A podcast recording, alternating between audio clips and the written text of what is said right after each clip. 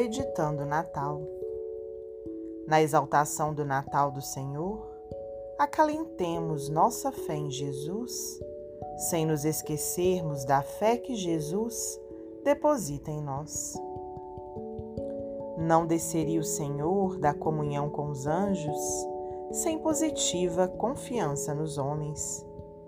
É por isso que, da manjedoura de simplicidade e alegria à cruz da renunciação e da morte, vemo-lo preocupado na recuperação das criaturas.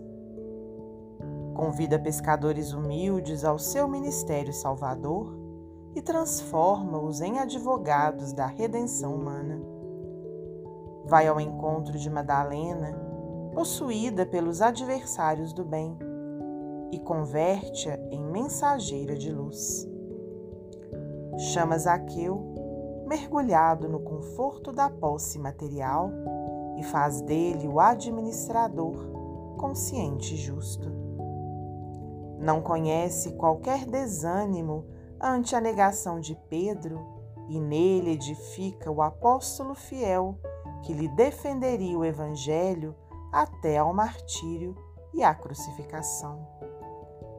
Não se agasta com as dúvidas de Tomé e eleva-o à condição de missionário valoroso que lhe sustenta a causa até ao sacrifício.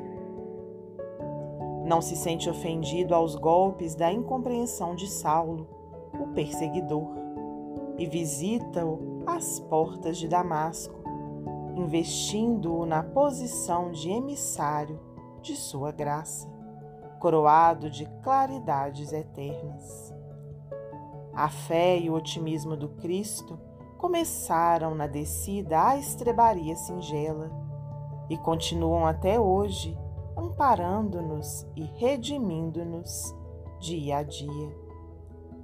Assinalando assim os júbilos do Natal, recordemos a confiança do Mestre e afeiçoemo-nos à sua obra de amor e luz, tomando por marco de partida a nossa própria existência. O Senhor nos conclama a tarefa que o Evangelho nos assinala nos primeiros três séculos de cristianismo, os discípulos que lhe ouvidaram a celeste revelação levantaram-se e serviram-no com sangue e sofrimento, aflição e lágrimas. Que nós outros estejamos agora dispostos a consagrar-lhe igualmente as nossas vidas, considerando o crédito moral que a atitude dele para conosco significa.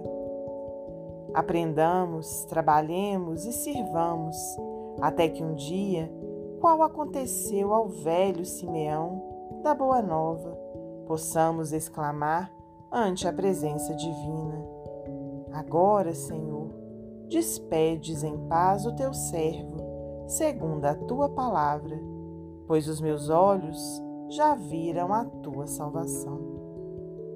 Emmanuel, psicografia de Francisco Cândido Xavier, no livro Antologia Mediúnica do Natal.